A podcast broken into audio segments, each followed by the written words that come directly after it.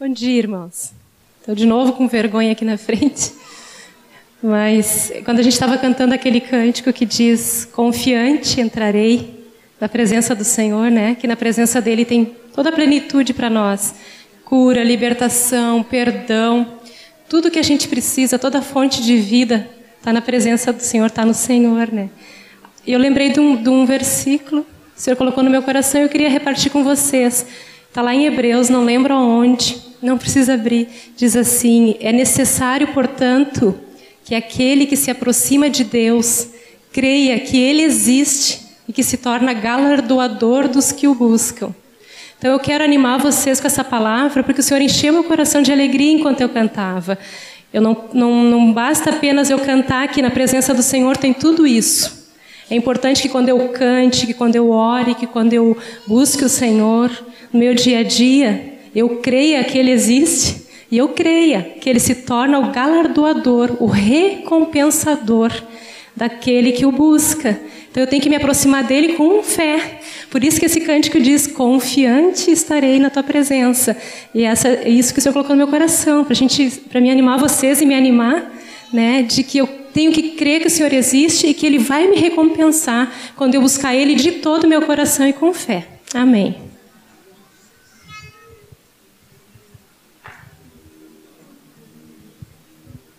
Oremos, irmãos. Pai, o teu filho nos pediu: quem permanece em mim, na minha palavra,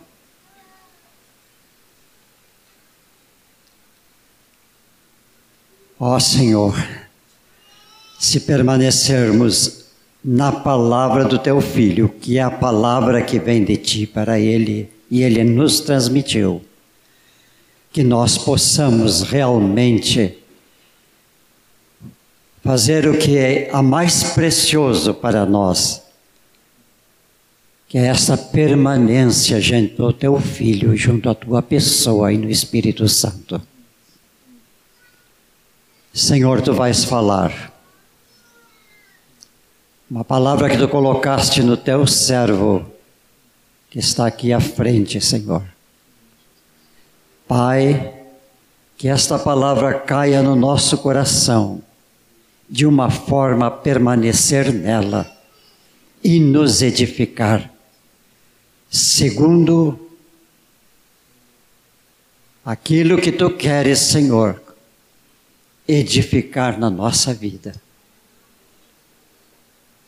Sabemos, Senhor, que nós temos necessidade de continuamente estar ouvindo a tua palavra para permanecer nela. Portanto, esta manhã que teu Espírito abra os nossos corações.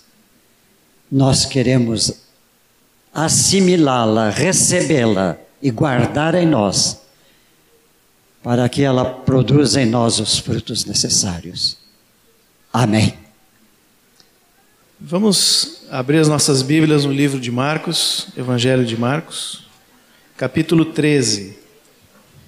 Marcos 13, 32 a 37, parte final do capítulo 13 do Evangelho de Marcos.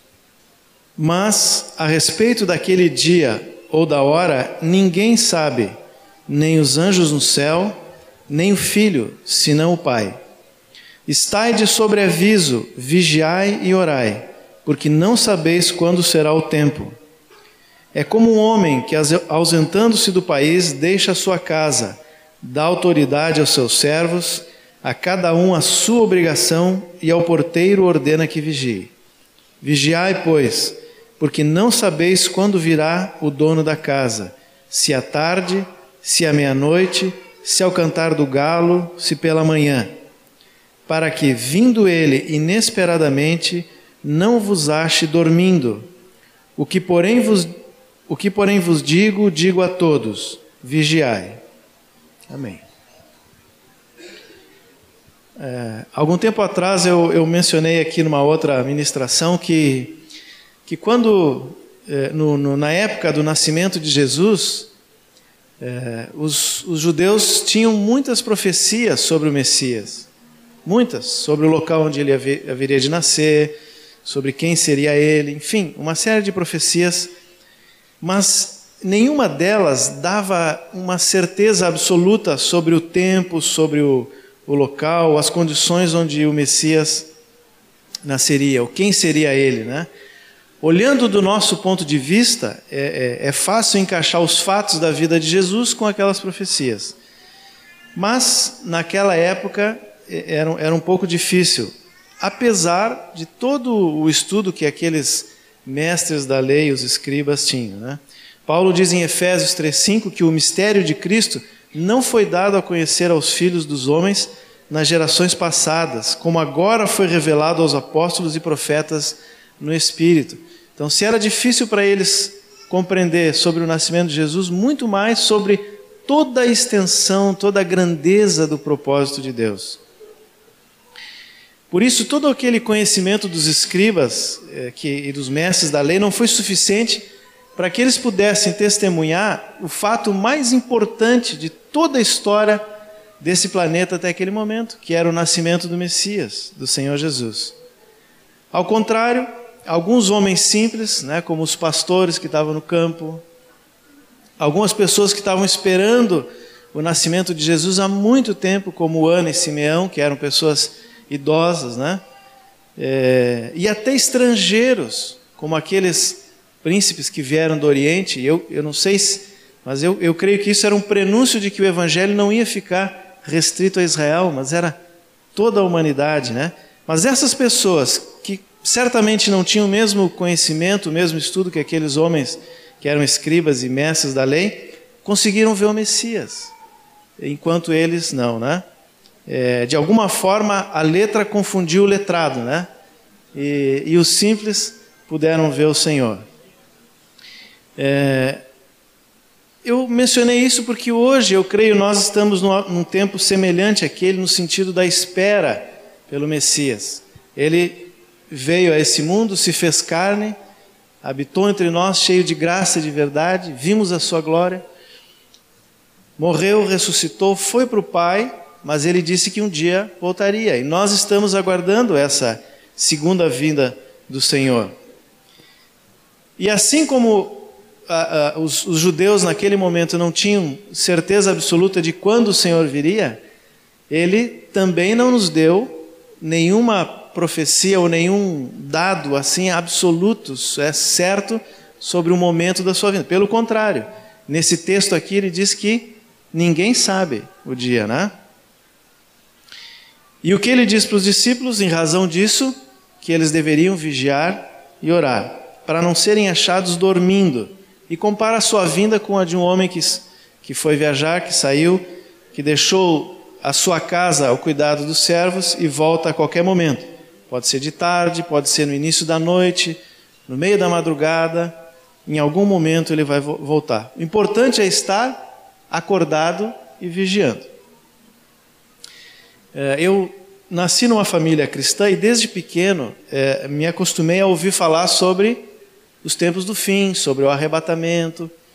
É, e eu lembro de, uma, de um disco que talvez alguns mais antigos devem lembrar, que chamava, se não me engano, é A Última Trombeta, né? É um disco que falava sobre o, sobre o arrebatamento. Começava assim, né? Oslo urgente, Oslo, Noruega. E eu brinco com o Nilson, diz, Nilson, tu fosse para Noruega porque tu queria ser arrebatado primeiro, né? Por causa dessa, do disco. Mas o fato é que naquela idade de 10, 11, 12 anos talvez, aquela mensagem me impressionou muito. É, eu lembro que havia no relato daquela pessoa, que eu não sei se é uma visão que alguém teve, se não sei como é que foi produzido aquele material, mas naquele relato havia pessoas que se diziam cristãs, né, que iam aos cultos, eh, e até pastores tinha ali no relato, né, enfim, pessoas que aparentemente estavam vivendo uma vida cristã normal e que não foram arrebatadas. Então aquilo me preocupou muito. Né, na minha cabeça de, de criança, eu pensava, bom, eu tenho que fazer tudo aquilo que a Bíblia diz, porque senão eu não vou ser arrebatado, né? E vou passar pela tribulação. É, e eu, eu lembro também que havia muitas músicas, alguns cânticos. Eu lembro daquele cântico é, o rei está voltando, né? O rei está voltando. Muito, se cantava muito sobre a vinda do Senhor, sobre o arrebatamento, sobre essas coisas todas. Havia uma expectativa é, na igreja, de um modo geral, pela vinda do Senhor. Mas com o tempo, eu acho que nós fomos, essa mensagem foi perdendo força, né? Na igreja, na igreja em geral, né? talvez com algumas exceções mas de um modo geral, pouco se ouve hoje em dia falar sobre a vinda do Senhor naquela perspectiva que nós ouvíamos. Parece que nós nos consolamos pelo fato de que fomos batizados, estamos em discipulado, estamos vindo aos cultos, damos o nosso dízimo, fazemos tudo aquilo que devemos fazer. Então agora é sentar e esperar o Senhor. E se caímos, ou, ou tropeçamos aqui e ali, ou se temos alguma dificuldade na nossa vida que permanece por um bom tempo, está tudo bem, porque de alguma forma o Senhor vai me levar. Afinal, fomos salvos pela graça, né? É, e, e, e, irmãos, eu não estou querendo aqui de forma nenhuma diminuir a importância da graça de Deus, do sangue de Jesus sobre as nossas vidas, é, no sentido de que não é o que nós fazemos que nos garante a salvação. Obrigado, é, obrigado. Não são os nossos atos que nos garantiram e nos garantem salvação. É realmente a graça de Deus, é o sangue do Senhor. Porém, todo aquele que pela graça agora está em Cristo e Cristo nele, ele precisa estar se preparando para a vinda do Senhor. O texto de Marcos que nós lemos, o texto de Marcos 13, ele não foi dito aos incrédulos. Talvez a gente possa pensar assim: ah, o Senhor Jesus estava falando com os discípulos, é verdade, mas talvez tivesse algum incrédulo por aí, ele quis de tabela, né? Dizer para o incrédulo. Não, ele falou para os discípulos: vigiai e orai.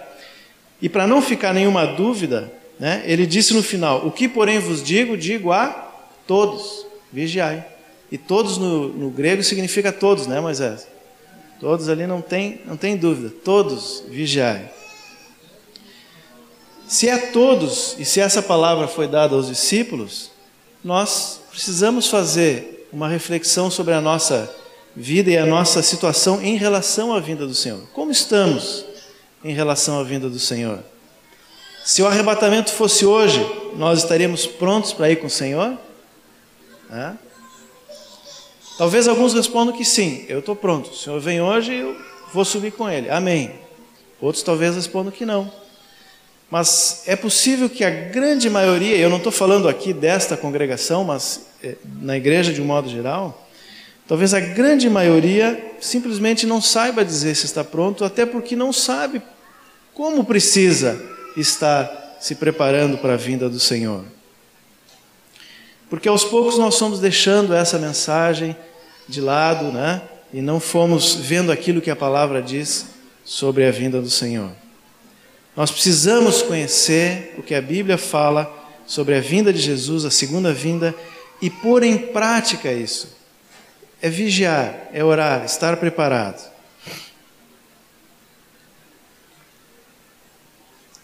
E quando nós falamos de conhecer sobre a vinda do Senhor, a primeira pergunta que normalmente vem é justamente sobre o arrebatamento, né? Quando vai acontecer o arrebatamento? Sabe que existem diversas, é, é, não sei se dá para dizer assim, doutrinas, né, ou diversas visões sobre o arrebatamento. E não, não quero aqui explicar isso, né, mas as, as principais visões, assim, uma delas diz que toda a igreja antes da manifestação do anticristo, antes do momento chamado de grande tribulação, vai ser arrebatada para encontrar o Senhor nos ares. Tem um texto de Apocalipse 4, é, onde o Espírito diz para João: sobe para aqui, né? E esse texto é apontado assim como um sinal do chamado para toda a igreja, figurado em João. Estou citando apenas as visões, né? Outros irmãos dizem que o arrebatamento é depois da tribulação, a igreja toda passaria pela tribulação. Alguns acham que é no meio, três anos e meio, sete anos, enfim. Apocalipse 7,14, por exemplo, quando fala dos que estão debaixo do altar, pergunta quem são esses, né? João pergunta, e o anjo responde: são aqueles que vêm da grande tribulação, lavaram suas vestes no sangue do Cordeiro. Então, tem versículo também para sustentar essa, essa visão.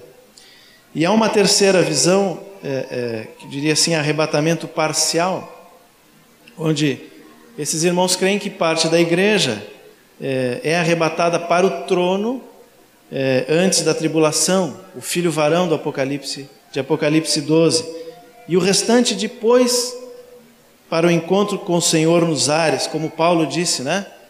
É, lá em Tessalonicenses 4, 16, 17. Eu não quero aqui entrar nos detalhes dessas visões, é, porque eu creio que não é essencial nós termos esse conhecimento. É importante conhecermos a palavra? Sim. É importante sabermos o que a Bíblia diz sobre o arrebatamento, sobre a vinda do Senhor, sobre a grande tribulação? Sim.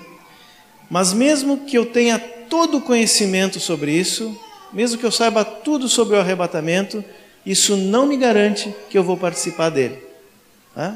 Um especialista numa, numa faculdade de teologia que conheça todo o livro de Apocalipse, Daniel, tudo que tem sobre arrebatamento, talvez não participe dele. Porque não é o conhecimento que nos garante estarmos lá. É, Deus tem me falado ultimamente de duas coisas muito importantes, e essas sim essenciais para nós é, é, sabermos em relação à vinda do Senhor. Essas precisam estar muito claras para nós. Primeiro, que estar pronto para a vinda do Senhor, estar pronto para tudo o que vai acontecer nesses dias do fim, significa estar maduro, amadurecido. E depois, é, a segunda coisa importante é que Deus espera, Ele anseia, Ele precisa que nós estejamos amadurecendo. Primeira coisa, então, estar maduros. É... Maturidade, primeiro dizer o que não é maturidade, né? Maturidade não é tempo de igreja, tempo de convertido, não é sinônimo de tempo de convertido. Alguém pode ter 30 anos de conversão e continuar imaturo. Né? Não é sinônimo de conhecimento, não é o quanto nós conhecemos que nos torna maduros, nessa perspectiva. Não é experiência, não é o quanto nós fazemos, ah, mas eu já fiz isso, já fiz aquilo, eu já participei disso, eu já, né, já discipulei não sei quantas vezes, eu tenho toda a experiência. Não é isso sinônimo de maturidade nem as manifestações, os sinais que alguém possa produzir. Jesus eh, fala no, nos evangelhos, num outro ponto, que no, naquele dia muitos vão chegar e vão dizer: Senhor, mas em teu nome expulsamos demônios, fizemos isso e tal. Ele vai dizer: Olha, eu não conheço vocês. Hã? Nenhuma dessas coisas é sinônimo de maturidade, embora todas elas contribuam para a maturidade. Se fosse, se alguma delas fosse sinônimo de estar maduro, estar pronto para a vinda do Senhor, alguém que se converta um dia, dois dias antes da vinda de Jesus não vai poder participar desses atos, né? Mas não. Um novinho pode estar maduro? Pode estar maduro sim. O que significa então maturidade? É, eu tenho um texto que eu acho que tem uma expressão nesse texto, que é um texto que nós conhecemos bem em Efésios 4, que fala da perfeita varonilidade. Né? Efésios 4, versículo 13. Mas nós vamos ler um pouco antes. Nós vamos ler a partir do versículo 11, Efésios 4. Vamos ler a partir do versículo 10, Efésios 4, 10. Aquele que desceu é também o mesmo que subiu acima de todos os céus, para encher todas as coisas.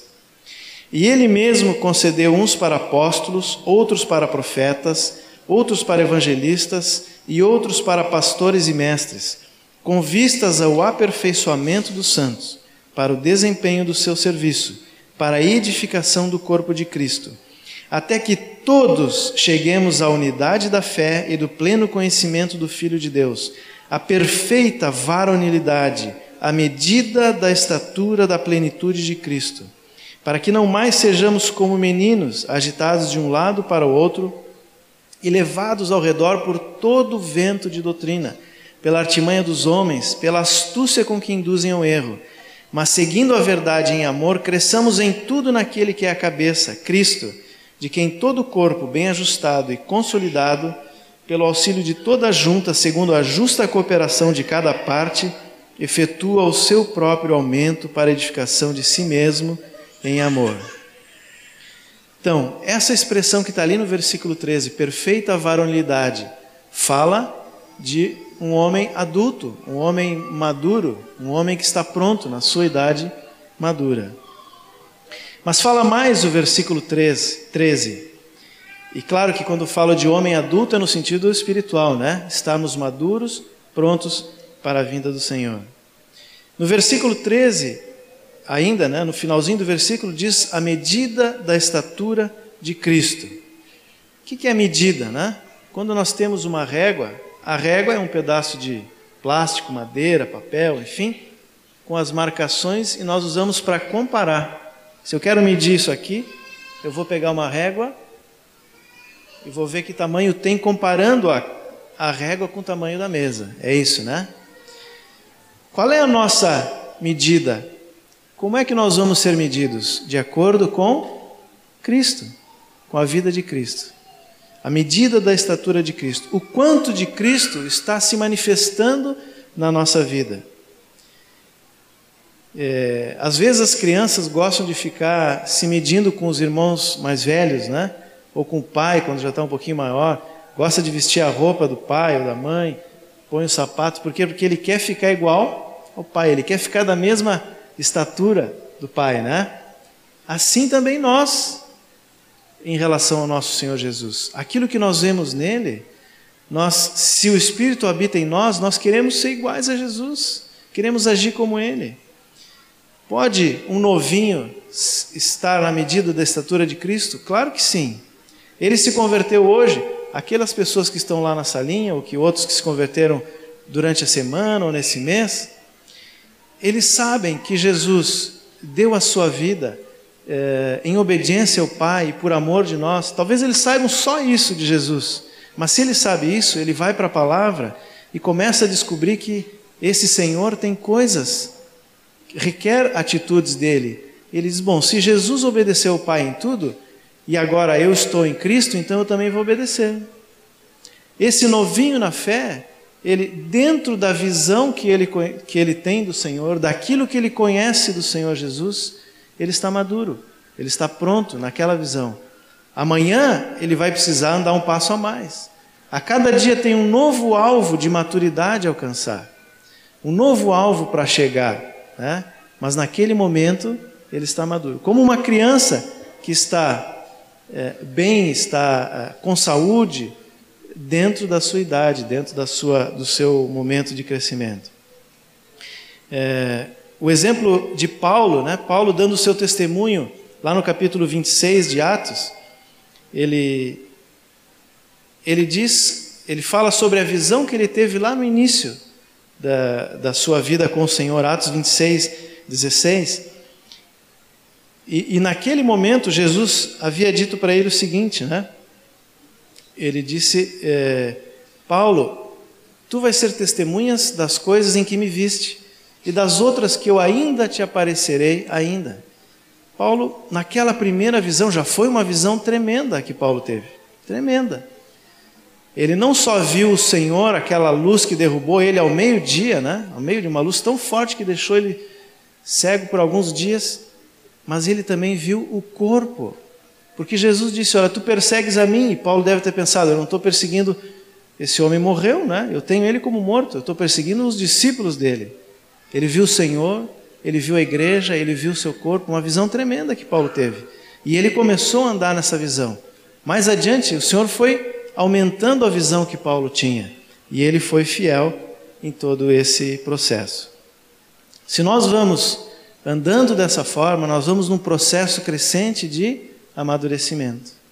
Em cada situação onde a minha vontade, é, o, o, exemplo do novo, na, do, do novo convertido, né? No início ele está muito alegre, feliz, ele faz tudo aquilo que a palavra diz, o Senhor está enchendo o coração dele de alegria. E ele pode ser que tenha um, um colega, um amigo que sempre persegue ele, né? Que, que, que é inimigo dele. Mas aí ele leu lá em Mateus que é para orar pelos inimigos, orar pelos que perseguem, amar os inimigos. Então ele começa a amar aquele vizinho, aquele colega, ele começa a orar. E nos primeiros momentos não dá resultado, ele continua sendo perseguido. E aí os seus sentimentos começam a ser mexidos, né? Nessa hora ele tem que dar um passo a mais e ficar permanecer firme na palavra, até que o Senhor faça a sua vontade. E assim ele vai crescendo. A cada novo dia, a cada nova situação, a cada nova crise, há um novo alvo de maturidade. Esse é o processo normal de amadurecimento que o Senhor espera ver na vida de cada um de nós. O texto do versículo 13 ainda diz o seguinte: o pleno conhecimento do Filho de Deus, a unidade da fé e do pleno conhecimento do Filho de Deus. Não é conhecimento mental, isso a gente sabe, né? Não é o quanto eu, eu conheço na minha mente sobre Jesus, mas é a intimidade, o meu relacionamento com Ele. Se eu vejo Jesus como meu Salvador, eu não vou confiar em mim mesmo. Eu sei que eu não tenho condições de ser salvo pelas minhas próprias obras. Se eu vejo Ele como Senhor, eu não vou ter problema em atender aquilo que o meu Senhor me pede, a sua vontade. Se eu vejo ele como amigo, eu vou ter prazer em fazer, em agradar esse amigo, vou ter confiança nele como meu amigo. Se eu vejo como mestre, eu quero andar atrás do mestre, eu quero aprender as coisas que o mestre diz. Esse é o relacionamento, esse é o pleno conhecimento, um conhecimento íntimo, experimental de relacionamento com o Senhor. E é esse viver dessa forma que vai gerar a unidade da fé. Não é a, a, nós tentarmos achar um pensamento comum, né? Às vezes um pensa de outro jeito, outro pensa do outro. Mas quando nós estamos cada vez mais próximos de Jesus, nós vamos nos aproximando dos irmãos. É assim? Nós estamos aqui, vamos chegando cada um mais perto de Jesus, vamos ficando mais unidos. E quem é maduro, quem está no pleno conhecimento de Jesus, na unidade da fé, na perfeita varonilidade, ele não se deixa levar pelos ventos de doutrina, ele não cai no engano. É por isso que esse texto de Efésios fala antes ali do trabalho dos homens que organizam a igreja, né? É, apóstolos, profetas, é, evangelistas, mestres. O trabalho deles é ordenar o corpo, mas o crescimento do corpo não depende deles, é do próprio corpo. O texto nos diz no versículo 15: seguindo a verdade, que é Cristo, a cabeça do corpo, todos bem ligados, consolidados, vem o crescimento, maduros. Quem vive assim, desde o primeiro dia da sua conversão, está experimentando o amadurecimento constante e está pronto para receber o Senhor. E sabe que estar maduro, se nós tivermos isso como um princípio de vida, buscar uma vida assim, né? De um varão perfeito, perfeita varonilidade, a medida da estatura de Cristo, nós não vamos ter problema com nenhuma visão sobre o arrebatamento. Quer ver? Se nós acharmos que o arrebatamento vem antes da tribulação, que bom, toda a igreja vai escapar do foguinho aquele, né? Do anticristo. Mas quem é a igreja? Como é que eu defino o que é igreja? Todo aquele que usa uma camiseta dizendo Jesus vai ser arrebatado? E não tem problema nenhum usar a camiseta, pelo contrário, né? Me entendam bem. O que define o que é igreja? Qual é a medida que Deus vai usar para dizer este pode ser arrebatado? É a medida da estatura de Cristo. Né? Então, arrebatamento antes da tribulação? Muito bem, mas quem vai? Aqueles que estão em Cristo, que estão maduros nesse sentido. O arrebatamento é depois da tribulação. Bom, aí eu acho que não tem dúvida que se alguém não amadureceu até aquele momento, debaixo do fogo do anticristo, vai amadurecer, guardado pelo Senhor, mas vai estar pronto, né? E da mesma forma vai estar com o Senhor. Se é arrebatamento parcial, uma parte da igreja antes, outra parte depois, também tem a ver com amadurecimento, uma parte amadurece antes, a outra amadurece depois. Isso lembra a figura do Velho Testamento das primícias. As primícias eram retiradas da, do campo, aquela parte que amadurecia primeiro, e eram levadas para o Santo dos Santos, eu acho, né, Moisés? Mas eram levadas para o Senhor, um sinal de que a colheita estava próxima, enquanto o resto do campo amadurecia. Não importa a visão que nós temos do arrebatamento. Por isso que eu disse, né, antes ali, não importa qual é a visão que nós temos, nós precisamos estar vigiando e orando. Precisamos estar preparados. Uma coisa eu sei, amados: o velho homem, o velho Adão, não vai habitar com Deus. Né? Se nós quisermos estar, se quisermos estar com o Senhor, nós temos que estar em Cristo, firmes, é, na medida da estatura de Cristo, na perfeita varonilidade que esse texto nos fala. E o segundo ponto importante para nós não esquecermos é que o Senhor espera que nós amadureçamos. É, ele precisa que nós amadureçamos. Talvez um, é meio forte dizer que Deus precisa alguma coisa de, de mim, né, de nós. Mas no sentido do cumprimento do seu propósito, ele precisa sim que nós estejamos sendo maduros, que nós estejamos prontos para essa colheita.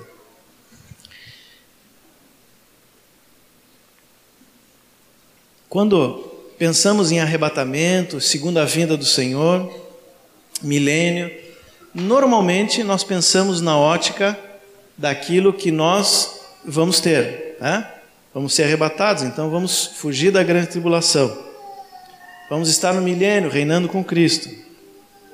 Tudo isso é verdade, é verdade. É, é, é, o Senhor vai ou nos arrebata antes ou vai nos livrar é, é, de, de cairmos. Mas o fato é que é, nós precisamos ter bem claro qual é a nossa esperança. Paulo várias vezes fala, né? É, que se nós não tivermos esperança, a nossa fé é vã, sem sentido. Nós precisamos ter esperança. Mas qual é a nossa esperança? Para muitos, talvez a esperança seja escapar da grande tribulação, tá? escapar do, do fogo que vem por aí, pelo arrebatamento.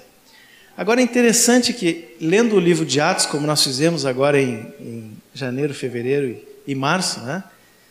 É, várias vezes, eu notei, os irmãos devem ter notado isso também, que quando, não só Paulo, mas principalmente Paulo, né? porque ele várias vezes dá testemunho da sua conversão, da sua vida, ele fala da esperança que ele tinha. E nenhuma dessas vezes que eu me lembre, pelo menos, ele fala do arrebatamento. Mas ele fala da ressurreição. Da ressurreição, várias vezes. E, e, e, é engraçado porque quando Paulo falava, ele, ele ia muito bem no discurso, né, falando sobre quem era Jesus, o que fez, aconteceu e tal. Aí ele chegava na ressurreição e achava uma oposição tremenda dos seus ouvintes. Perdia a plateia, como se diz, né? Perdia a plateia. Foi com os romanos, os judeus foi assim, ele criava uma polêmica entre os judeus, porque tinham os saduceus e os fariseus, uns acreditavam, os outros não. Né? Os, os, os, governantes romanos chegavam até aquele ponto, ele disse, Paulo, as, muitas letras estão te fazendo delirar. O que, que Paulo tinha dito ali? Sobre a ressurreição dos mortos. Lá em Atenas, né, ele falando para os gregos, entre os filósofos, eles estavam ouvindo atentamente o que Paulo dizia. Quando ele falou da ressurreição, ele disse, ah, sobre isso nós vamos te vir no outro dia, tá, Paulo? Né? Mandaram Paulo embora. Por que, que a ressurreição, essa palavra da ressurreição, ela, ela causa essa reação nas pessoas, né? Porque a ressurreição, ela aponta para o fim daquilo que é natural, do domínio daquilo que é natural sobre o espiritual, né? Quando nós nascemos, crescemos e morremos, e estamos fadados a permanecer na morte, ou estávamos fadados a permanecer na morte. Era o domínio das coisas naturais sobre as espirituais. Obrigado. Obrigado. Bom, hein? Obrigado, Vitor.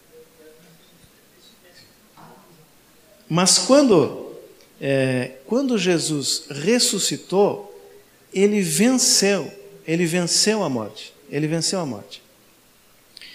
É, Fiquem ali com o livro de Efésios ainda aberto, que nós vamos voltar para ele, mas deem uma olhadinha agora em Coríntios 15, um pouco antes. 1 Coríntios, 1 Coríntios 15, 22. 1 Coríntios 15, 22. Porque assim como em Adão todos morrem, assim também todos serão vivificados em Cristo. Cada um, porém, na sua própria ordem. Cristo, as primícias, depois os que são de Cristo, na sua vinda. E então virá o fim, quando ele entregar o reino a Deus Pai, quando houver destruído todo o principado, bem como toda a potestade e poder. Porque convém que ele reine até que haja posto todos os inimigos debaixo dos pés. O último inimigo a ser destruído é a morte, porque todas as coisas sujeitou debaixo dos pés. E quando diz que todas as coisas lhe estão sujeitas, certamente exclui aquele que tudo lhe subordinou.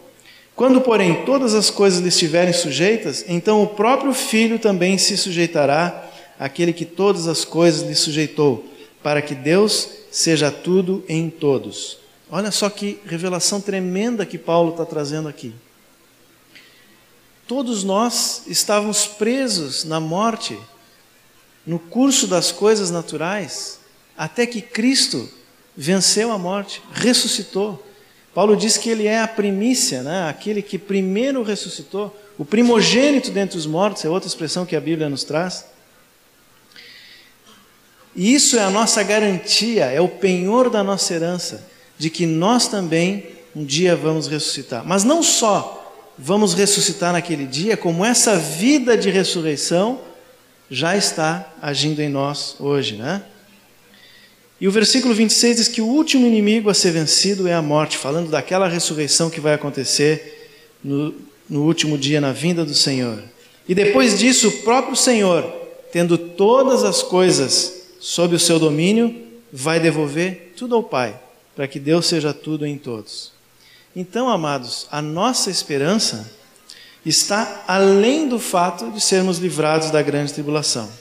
É claro que ninguém quer passar, ninguém é amigo do anticristo, né? Ninguém quer passar pelo fogo da grande tribulação. Mas, independente do que venha acontecer, nós precisamos ter em mente que a nossa esperança é a ressurreição, é o completar do propósito do Pai. Ali o propósito do Pai vai se completar e todas as coisas vão ser devolvidas ao governo do Pai, quando todos os inimigos vão ser colocados debaixo dos pés do Senhor. E como o Senhor vai fazer isso? Vamos dar uma olhada, porque é aí que entra a nossa parte. Por que nós dizemos que o Senhor precisa do nosso amadurecimento? Voltamos para Efésios 1. Efésios 1, versículo 18.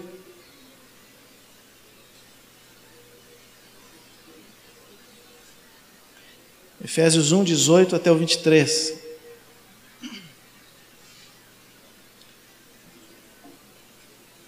Iluminados os olhos do vosso coração, para saberdes qual é a esperança do seu chamamento, qual a riqueza da glória da sua herança nos santos e qual a suprema grandeza do seu poder para com os que cremos, segundo a eficácia do seu poder, o qual exerceu ele em Cristo, ressuscitando dentre os mortos e fazendo sentar à sua direita nos lugares celestiais, acima de todo principado e potestade e poder e domínio, e de todo nome que se possa referir não só no presente século, mas também no vindouro. Agora prestem bem atenção nesses dois versículos e pôs todas as coisas debaixo dos pés, e, para ser o cabeça sobre todas as coisas, o deu à igreja, a qual é o seu corpo, a plenitude daquele que a tudo enche em todas as coisas. Que revelação tremenda que Paulo traz aqui também. Tá? Tudo está debaixo dos pés de Jesus. Mas quem é os pés de Jesus? Quem é o corpo do Senhor? Paulo diz que Deus o deu como cabeça à igreja para que todas as coisas estejam sujeitas ao Senhor. E nós somos o seu corpo. Nós somos os pés de Jesus que vamos, é, em unidade com o cabeça, colocar isso em prática. A igreja. A igreja é o seu corpo. É ela que vai colocar tudo sob seu domínio. De que forma? Ligados à cabeça, bem vinculados usando a armadura de Deus, como está no final do livro de Efésios. sendo a plenitude daquele que enche em todas as coisas. No capítulo 3, um pouquinho mais adiante, 3, 10 e 11,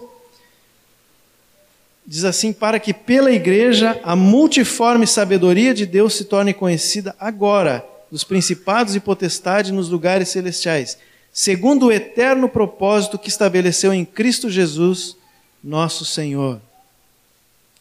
É a igreja que vai fazer isso.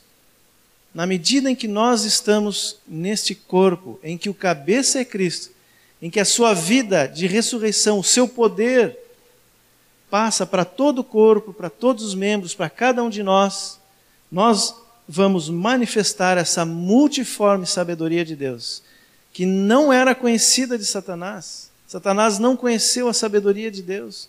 Os demônios não conheceram. Eles vão conhecer através da igreja. Através da igreja bem vinculada, ajustada, debaixo do domínio do governo do cabeça, que é Cristo. Depois que Paulo traz essa visão tremenda, tudo isso que ele fala, então ele começa a dar orientações práticas. Né? Depois, capítulo 4, a partir do versículo 25, ele diz: Então, quem mentia, deixe de mentir. Quem furtava, não furte mais.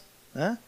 É, não saia de vossa boca nenhuma palavra torpe as mulheres sejam submissas, maridos, os maridos amem as suas mulheres, os filhos sejam obedientes. Se nós pegarmos esses mandamentos, essas orientações de Paulo e tentarmos fazer isso sem ter essa visão, vai ser difícil. Não é difícil? Não é difícil para a esposa se submeter ao marido hoje, principalmente hoje em dia? Não é difícil para os filhos obedecerem aos pais, para o marido amar a sua esposa, para os servos serem bons servos, bons empregados, para os patrões serem bons patrões, para não falar nenhuma mentira, para não dizer nenhuma impureza. É difícil isso, na nossa própria força. Mas se nós sabemos que nós fazemos parte deste corpo, ligado ao cabeça, que está sendo mantido pela, pelo mesmo poder, pela mesma vida, capaz de subjugar as potestades, os principados, aí fica mais fácil, não é? Não é mais fácil assim? é, a vida que está no cabeça, que o fez levantar da morte, ela agora passa para todo o corpo, a mim inclusive, e me capacita a cumprir a sua vontade. É isso que o Senhor espera de nós hoje. Quem estiver vivendo assim, ele está sendo amadurecido, ele está pronto para a vinda do Senhor. E ele está trabalhando e apressando, como diz Pedro, né, numa das suas cartas, orando e apressando a vinda do Senhor. O Senhor depende da sua igreja para o cumprimento do seu propósito. Não pensem que Jesus vai chegar num ponto e vai dizer assim: não, a igreja falhou, então eu vou descer lá e vou completar isso. Não. Ele espera pela igreja. Somos nós, na medida em que estivermos ligados ao cabeça, bem vinculados no corpo, é que vamos cumprir a sua vontade. Talvez eu não consiga dizer se o arrebatamento é antes ou depois da tribulação. Nós vamos saber depois que acontecer, né? Mas se eu viver assim, eu vou estar empenhado em manifestar a multiforme sabedoria de Cristo, em viver a unidade da fé junto com os meus irmãos, em me sujeitar, em me humilhar quando for preciso, em obedecer, em amar uns aos outros, em falar a verdade, na esperança de que um dia esse esforço vai ser recompensado. Nós vamos receber o galardão. Qual é a recompensa? É estar com Cristo, entregando tudo ao controle do Pai de novo. É o que nós lemos lá em Coríntios, né? Os irmãos estão entendendo por que, que Deus espera que nós estejamos maduros, que nós estejamos na mesma medida da estatura de Cristo, da plenitude de Cristo? Ele precisa disso para o cumprimento do seu propósito. Se nós ficarmos sentados, parados, vai passar essa geração e a próxima, até que alguma geração cumpra esse propósito. O Senhor precisa disso. E aí ele pode voltar estabelecer o seu reino. Nós precisamos reavivar essa visão na igreja e na nossa própria vida, no contato, é, nos nossos grupos, com os nossos irmãos. É, se isso não acontecer, nós não vamos muito adiante. Nós não conseguimos lutar com os inimigos mais fracos. É, eu posso falar por experiência própria e acho que talvez cada um aqui tenha momentos da sua vida em que perdeu essa visão e acabou caindo numa luta com o um inimigo mais fraquinho que vem ali, não é assim? Agora, se nós estamos olhando para o Senhor dessa maneira, nós vamos enfrentar não os inimigos mais fracos, mas os principados e potestades. E vamos manifestar multiforme sabedoria do Senhor. Os heróis que estão lá em Hebreus 11, né, fala de todos os heróis que morreram e passaram por grandes dificuldades, homens e mulheres que foram amadurecidos por meio da dificuldade. Mas eles só fizeram o que fizeram, isso está dito lá no capítulo 11 de Hebreus, porque eles enxergavam a cidade celestial, a nova Jerusalém, a cidade onde o homem pode habitar com Deus. É? Hoje nós estamos separados de Deus, mas um dia nós vamos habitar com Deus. Eles enxergaram isso e por isso puderam viver daquela maneira. Se nós não formos reanimados nessa visão e não reanimarmos os nossos irmãos, nós não vamos muito, muito longe, não vamos adiante. Mas eu creio que o Senhor, Ele está começando a abrir os nossos olhos para nós vermos com mais clareza isso, porque Ele anseia que o seu propósito se cumpra. Jesus espera estar em breve com a sua noiva, com a igreja, ele anseia ver todas as coisas completadas e entregues de novo ao Pai. Ele precisa de nós. Ele precisa de nós. Precisa que nós estejamos sendo amadurecidos, que nós estejamos nos entregando, nos consagrando cada vez mais ao Senhor, nas mínimas coisas, com essa visão clara, nós podemos cumprir a vontade do Senhor. Precisamos reavivar essa visão. Eu aconselho os irmãos que leiam esse texto durante a semana, esses textos de Efésios, né, de Coríntios que nós lemos. Compartilhem com os, com os que não estiveram aqui, compartilhem com outros irmãos. Vamos nos reanimar nessa esperança. Reanimar nessa esperança. O Senhor quer fazer isso na sua igreja. Amém? Nós somos muito gratos a Deus pela palavra que ouvimos hoje. Amém, amados? Uma palavra de, de ânimo para a nossa vida, fortalecimento para a nossa fé. Quando meu amado irmão leu aqui em Efésios, confirmando que Deus está esperando alguma coisa rica, preciosa da parte da sua igreja.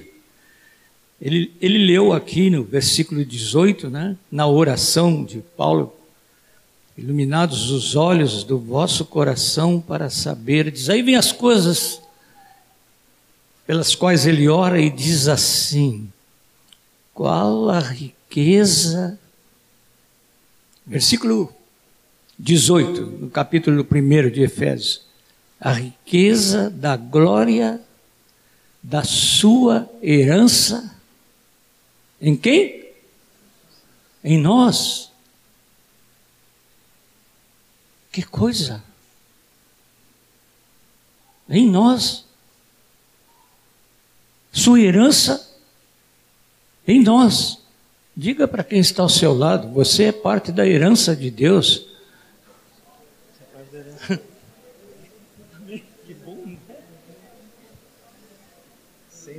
E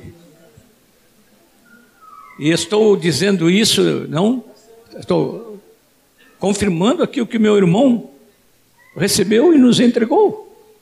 E uma outra coisa que me chamou a atenção no outro texto que ele leu, no capítulo 3, no versículo 10, é uma palavrinha só que está aí. Para que pela igreja a multiforme sabedoria de Deus se torne conhecida amanhã Amanhã? Agora, vamos dizer juntos, agora. Agora.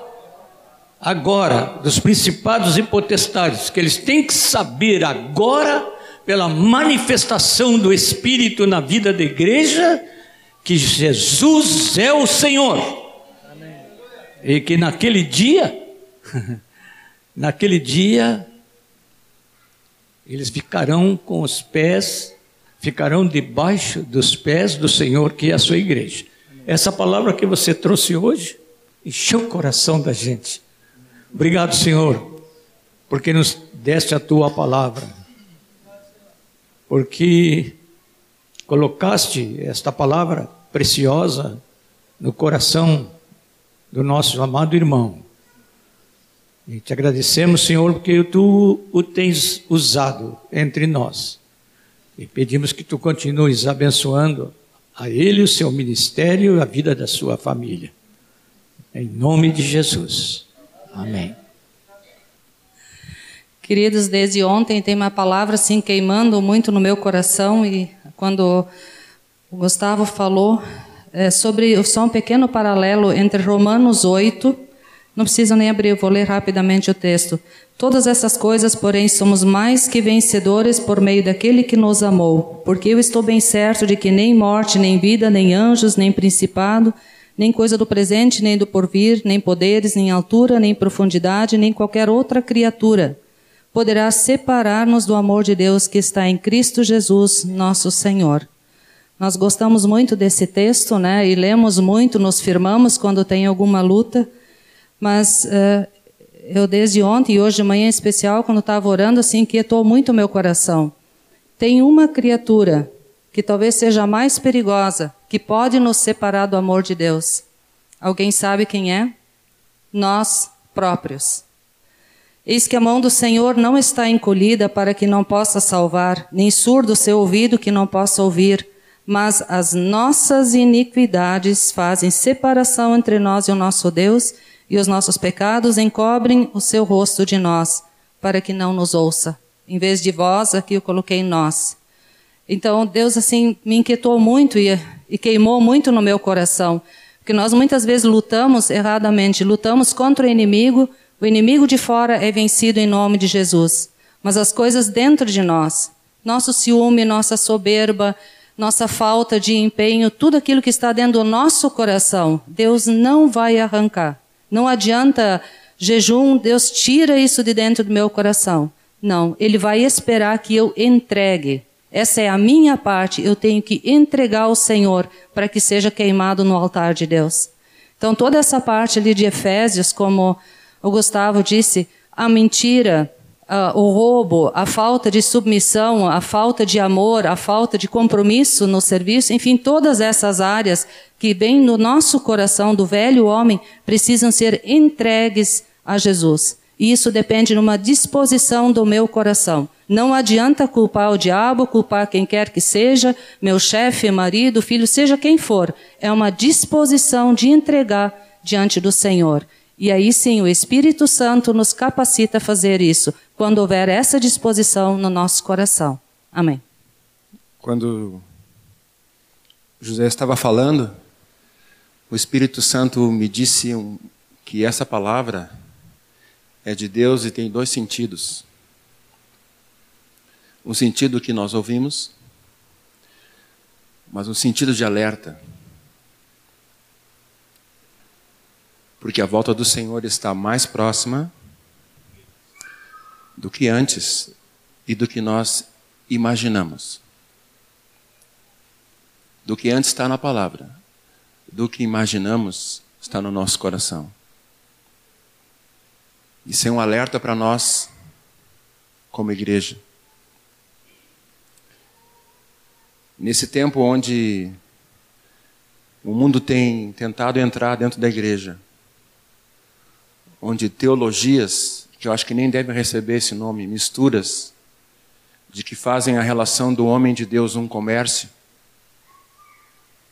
e acham na palavra textos para negociar com o autor da vida pensando que ele é bobo. Num tempo que podemos viver como igreja pensando que Deus não sonda corações e Deus não vê todas as coisas. Nós temos que estar atentos porque os olhos do Senhor percorrem toda a terra. E eu queria ler um texto com os irmãos. Ontem à noite, quando estava voltando da reunião dos jovens, antes de dormir, Deus começou a colocar uma coisa sobre a vinda dele, e eu fiquei tão feliz que a palavra foi essa. Lá em Judas,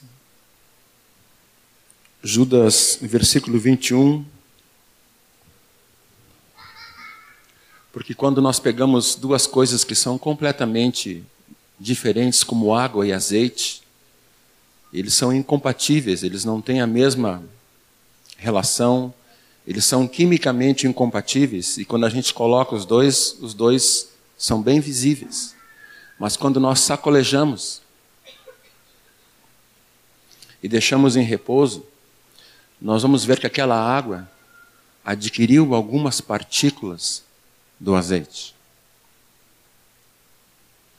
E de, o tempo de repouso realmente vai ficar realmente bem parecido, mas ao olharmos com, com vontade, né, Rocha? Nós vamos ver que a emulsão, alguma coisa que não tinha no azeite, por causa da chacoalhada, se prendeu, pequenas partículas de água se prenderam no meio do azeite, e pequenas partículas de azeite se prenderam no meio de água, embora sejam totalmente opostas, se a grande maioria, a coisa grossa se separou. Deus não quer nada de mistura em nossas vidas. Deus não quer nada de mistura em nossas vidas. Nada. Versículo 21 fala: Guardai-vos no amor de Deus, esperando a misericórdia de nosso Senhor Jesus Cristo para a vida eterna. Compadecei-vos de alguns que estão na dúvida, salvai-os, arrebatando-os do fogo. Quanto a outros, sede também compassivos em temor, detestando até a roupa contaminada pela carne. Ora, aquele que é poderoso para vos guardar de tropeços e para vos apresentar com exultação, imaculados diante da sua glória, ao único Deus, nosso Salvador, mediante Jesus Cristo, Senhor nosso, glória, majestade, império, soberania, antes de todas as eras e agora e por todos os séculos. Amém. Deus é poderoso para nos guardar, queridos. Mas nós temos que estar atentos, porque essa palavra que Deus nos trouxe não foi só um ensino, não foi só um alento, não foi só um, um ânimo, foi um aviso. Foi um aviso para nós da sua vinda. Amém. Senhor, nós queremos ir para nossas casas com alegria, esse dia feito por Ti e para Ti. E queremos ir sondando nosso coração, Senhor, para que não haja mistura. E naquele dia, Senhor, que Tu nos chamares, nós queremos nos apresentar diante de Ti com alegria. Obrigado que tu és poderoso para nos guardar de todo tropeço e nos apresentar com alegria diante de ti, Pai. Obrigado, Jesus, pelo teu Espírito Santo que habita em nós. Obrigado, amados. Um bom domingo cheio de graça. Amém. Nós. Obrigado, amados. Um bom domingo cheio de graça. Amém. Jesus, pelo teu Espírito Santo que habita em nós. Obrigado, amados. Um bom domingo cheio de graça. Amém. Um bom domingo cheio de graça. Amém. Que habita em nós. Obrigado, amados. Um bom domingo cheio de graça. Amém.